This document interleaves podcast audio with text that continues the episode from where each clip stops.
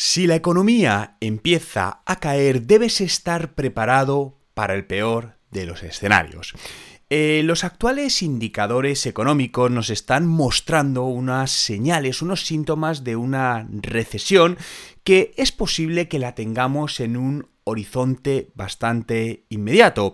Mientras los expertos eh, comentan que no va a ser una recesión prolongada, la realidad es que nadie lo sabe. Por lo tanto, cuanto mejor preparado estés, cuanto mejor preparado esté tu negocio, mejor resistirá a estos varapalos, a estas volatilidades que están por llevar. A pesar de que los fundamentales de un negocio siguen siendo siempre los mismos, pero es cierto que obviamente las condiciones económicas afectan, hacen tambalear muchas veces los cimientos de los negocios y algo que puede estar yendo bien, de repente no va tan bien. Por ello te quiero compartir algunas recomendaciones que te ayudarán a prepararte para este, podemos llamar, invierno económico que nos va a llegar. Lo primero es construye una reserva de caja. Se habla que se recomienda tener un mínimo de 6 meses de los gastos básicos, los gastos operacionales del negocio para sobrevivir en posibles escenarios negativos. Si por cierto tienes la habilidad de poder tener más dinero, pues siempre va a ser mejor. Si pudieses acumular 12 meses, pues te va a dar una, te va a dar un margen muchísimo, muchísimo mayor. Es cierto que en muchos casos tener tanto dinero operativo aquí distintas visiones, ¿no? Depende con quién hables te puede dar una visión u otra, porque muchas veces también tener mucho dinero pagados, eh, parado, perdona, sobre todo con la inflación que tenemos, pues al final es un negocio o es un dinero que no está rentabilizando. dices, oye, lo podría estar moviendo, invirtiendo aquí, me estaría generando beneficio y en cambio lo tengo parado. Aquí todo dependerá, creo que no hay una única respuesta, creo que todo depende del tipo de negocio que tengas. Pero sea como fuere, lo que para mí sí es recomendable es que en caso de que necesites tener liquidez puedas recurrir a ella directamente. Hay empresas que pueden tener ese dinero invertido en algo, pero saben que lo pueden recuperar de manera inmediata si lo necesitan. Y esto es muy importante. Fijaos que en estos eh, últimos años, eh, concretamente tres amigos míos que tenían negocios, eh, en la época más dura de la pandemia, cuando surgió todo, hace poquito más de, de dos años, tuvieron que cerrar sus negocios y el problema fue que no tenían una reserva de caja. El negocio les iba bien, vivían de él, pero realmente fueron negocios que se vieron literalmente cerrados, eran negocios físicos, por lo tanto, con el cierre de todos los comercios, cerraron y no tenían capital ni para aguantar dos meses sin ingresos. Eso, pues lamentablemente, les llevó a tener que cerrar sus negocios. Y eso viene porque no estaban adecuadamente preparados. Si hubiesen estado preparados con una reserva mínima de caja, podrían haber superado perfectamente ese momento. Por lo que para calcular esta reserva, yo te diría que consideres cuánto dinero necesitas mensualmente para mantener tu negocio operativo. Es decir, quita todos los extras, ¿no? Enfócate solo en aquellos gastos que te hacen tenerlo operativo.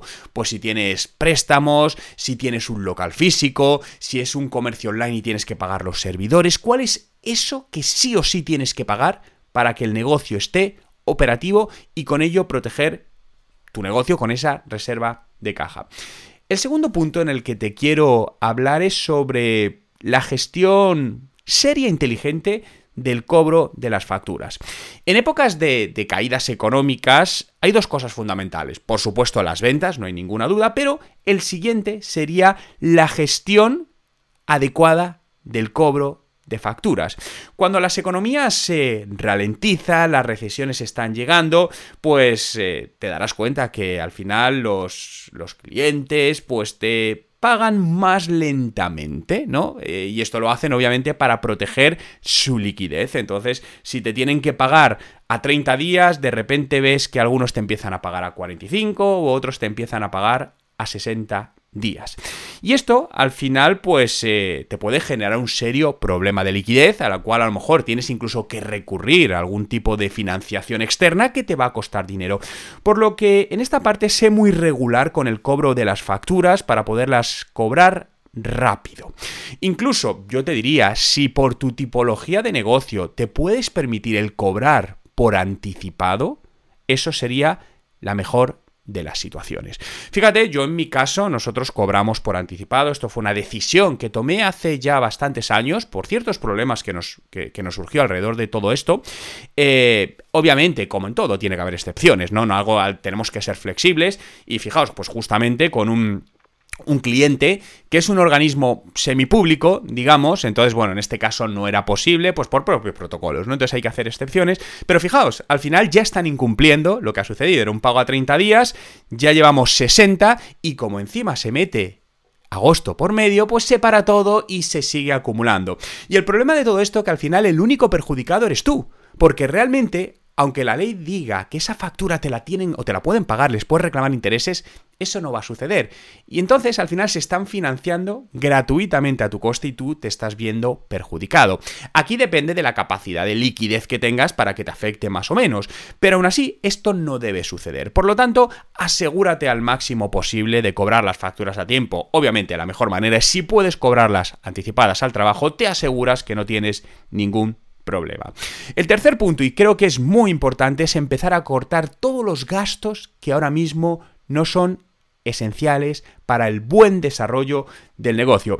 Y me refiero a cualquier tipo de gasto que no es absolutamente directo, impacta en la generación de ingresos o en la sostenibilidad del negocio. Claro, llegado a este punto, la pregunta es, ¿qué tipo de gastos son estos, Juan? Pues es fácil asumir, por ejemplo, que el marketing es un gasto opcional, ¿no? Es decir, ah, pues entonces corto el marketing. Y esto es algo que suele pasar mucho en épocas de recesión. Es una de las primeras partidas que se suele cortar es el marketing. Pero esto es un peligrosísimo, peligrosísimo error. Eh, siempre me remito a un estudio que hizo uno de los grandes eh, gurús del marketing, Philip Kotler, eh, uno de los gurús de marketing americano, hizo un estudio en distintos sectores, en distintos países, que concluyó que en el 100% de los sectores y de los casos, las empresas que en épocas de crisis invirtieron más en marketing fueron más exitosas. Por lo que pensar que el marketing es opcional es peligroso. Ahora bien, ¿por qué? Porque el marketing no siempre te va a mostrar un retorno de la inversión directo, pero sí el marketing actúa como un catalizador para seguir siendo relevante y seguir generando ventas. Ahora bien, hay que revisar qué costes de marketing en este momento son no indispensables, ¿no? Por lo tanto, mira qué aspectos del marketing no encajan en esta parte y ahí sí puedes recortarlo. A lo mejor estabas haciendo una inversión en generación de marca y dices, oye, pues esto ahora mismo vamos a recortarlo al 50%. Bien, pero no cortes el marketing absolutamente. Estoy viendo ya cómo algunas empresas lo están empezando a hacer. Y eso es el anuncio de una caída del negocio. Porque si cortas el marketing, Insisto, estás cortando el llegar a tus clientes y eso te afectará a las ventas, y en lo cual entras en un círculo vicioso negativo, por lo que cada vez va peor, y entonces como va peor inviertes menos y al final pues todos sabemos cómo acaba esto, por lo que sé muy estratégicamente inteligente en toda esta parte. El cuarto punto es renegocia, renegocia con tus proveedores. Creo que es un buen momento para sentarnos a hablar y ver cómo podemos mejorar las condiciones. Ahora mismo, pues nadie quiere perder clientes, obviamente, por lo tanto, pues mira la manera en la que puedes renegociar, pues bajando tarifas o puedes a lo mejor eh, adelantar pagos. A lo mejor estás haciendo un pago mensual y dices, oye, te propongo hacerte un pago anual y a cambio me aplicas un 30% de descuento. Bien, pues ahí ya te estás ahorrando un 30% de descuento, ¿no? Por lo que en este momento mira con qué herramientas, clientes, proveedores puedes renegociar condiciones para que sean más favorables para ti. El quinto punto del que te quiero hablar es reduce el tamaño de tu equipo y externaliza. Este es un tema delicado porque reducir el tamaño del equipo pues implica algo que a nadie le gusta, ¿no? Algo que, implica pues despedir personas. Si estamos viendo ya cómo son muchísimas las empresas que están empezando a despedir personas. Esto no está sucediendo tanto en España, y si está sucediendo no se está diciendo, pero sí está pasando ya desde hace algunos meses en Estados Unidos. Por lo tanto, al final, eh, cuando miramos a países que normalmente el impacto llega antes, como es Estados Unidos, nosotros vamos después en un plazo de 3, 6, 9 meses. Por lo tanto, tristemente no tengo ninguna duda de que esto va a empezar a pasar. Muchas empresas en Estados Unidos están haciendo esto no porque los negocios les vayan mal, sino porque están preparándose para este invierno económico que va a venir y para poder seguir siendo rentables y poder seguir viviendo sin problemas. Por lo que reducir el tamaño de, del equipo es una de las cosas que, que debes hacer, ¿no? Incluso me puedes decir, ya Juan, pero yo es que necesito que alguien haga esto. Bien, pues reemplaza a los empleados por una externalización, una ayuda externa.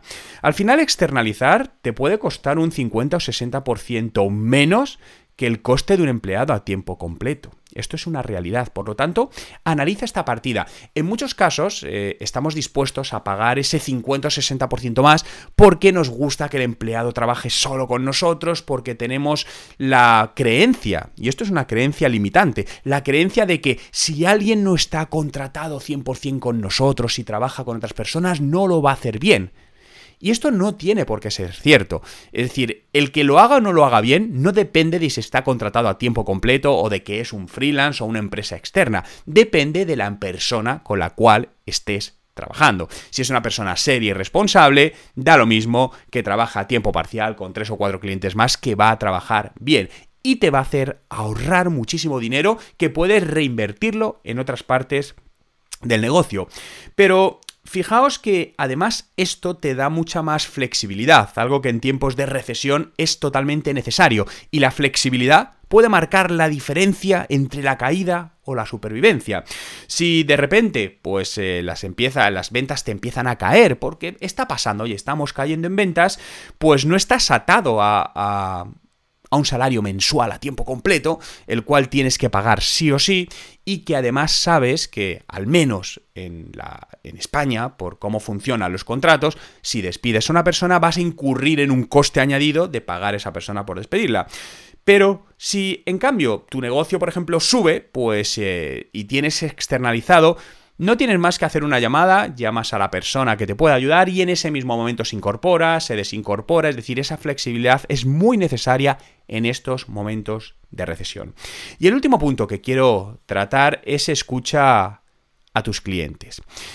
Evita la tentación de tomar decisiones basadas únicamente en tu criterio o el criterio corporativo de los que trabajamos en la empresa, porque al final es un criterio sesgado, es un criterio totalmente subjetivo, porque no lo estamos viendo desde fuera. Para contrarrestar esto, a mí me gusta hacer dos cosas. Por un lado, contar con mentores externos, mentores que, personas profesionales, que no estén en la empresa, con los cuales tener sesiones cada X tiempo, una vez al mes, una vez cada tres meses, eso lo decías tú, y que te ayuden a ver otros puntos de vista. Y esto es muy útil, esto es algo que yo hago con mis negocios desde hace mucho tiempo y me es extremadamente útil, porque me ayudan a ver cosas que desde dentro no veíamos. Y la otra parte es eh, escucha a tus clientes. Porque cuando la recesión golpea, las necesidades, los deseos y los puntos de dolor de los clientes evolucionan. Cambian o evolucionan, miremoslo como queremos, pero cambian al final, ¿no? Esta evolución genera un cambio. Por lo que es importante que nos adaptemos a estas nuevas actitudes para ajustar nuestra propia marca, nuestros productos y los servicios de cómo impactamos a nuestros clientes. Por lo que lo primero de todo, asegúrate que preguntas a los clientes por, una, por un feedback. Obviamente, si no les estás preguntando, eh, no pasa nada. Ayer, hablando con una persona que trabaja en una, en una empresa y bueno, pues se les están dando de baja, es un, es un software, se les están dando de baja eh, clientes que son, que son empresas. Y, y, hablando con ella, pues me decía, bueno, es que lo peor, Juan, es que no sabemos por qué se se dan de baja. ¿No? Y digo, ¿y no les llamáis? No, porque estamos muy atareados, tal. Digo, claro, pero eso es muy importante. ¿Por qué se están yendo los clientes? Tienes que entenderlo. En muchos casos también me decía, es que en muchos casos no hemos vuelto a hablar con ese cliente desde que se dio de alta. Nadie le ha llamado. Claro, el cliente se siente desatendido. Por lo tanto, lo primero, asegúrate de que preguntas cada X tiempo, el método lo decides tú, a los clientes por feedback. Lo segundo, que escuchas ese feedback que te dan. Porque muchas veces podemos hacer una encuesta contestan, pero no la leemos, no la interpretamos, entonces de poco te va a valer. Y lo tercero, asegúrate de que eso genera un cambio y unos ajustes en los productos y servicios de tu negocio. Volvemos a lo mismo. Si nos dejan eh, el feedback, lo leemos, lo interpretamos, pero luego queda ahí y no lo implementamos en nuestro negocio, no vale absolutamente de nada. Por lo que esto va a ser fundamental para ese buen feedback de los clientes. Estos son los puntos que quería compartirte para preparar tu negocio para la recesión. Ya sabéis que todo lo que os comparto en este podcast son eh, estrategias que yo mismo implemento en mi negocio o implemento con, con mis clientes. Siempre me gusta hablar de aquello que, que hago y que estoy haciendo y creo que es importante hoy más que nunca adelantarnos a lo que potencialmente está llegando y preparar tu negocio para superar exitosamente esta posible recesión que nos viene. Recuerda que si quieres más información, más recursos para mejorar los resultados de tu negocio utilizando Internet, utilizando el marketing digital, en mi web juanmerodio.com encontrarás todo lo que necesitas.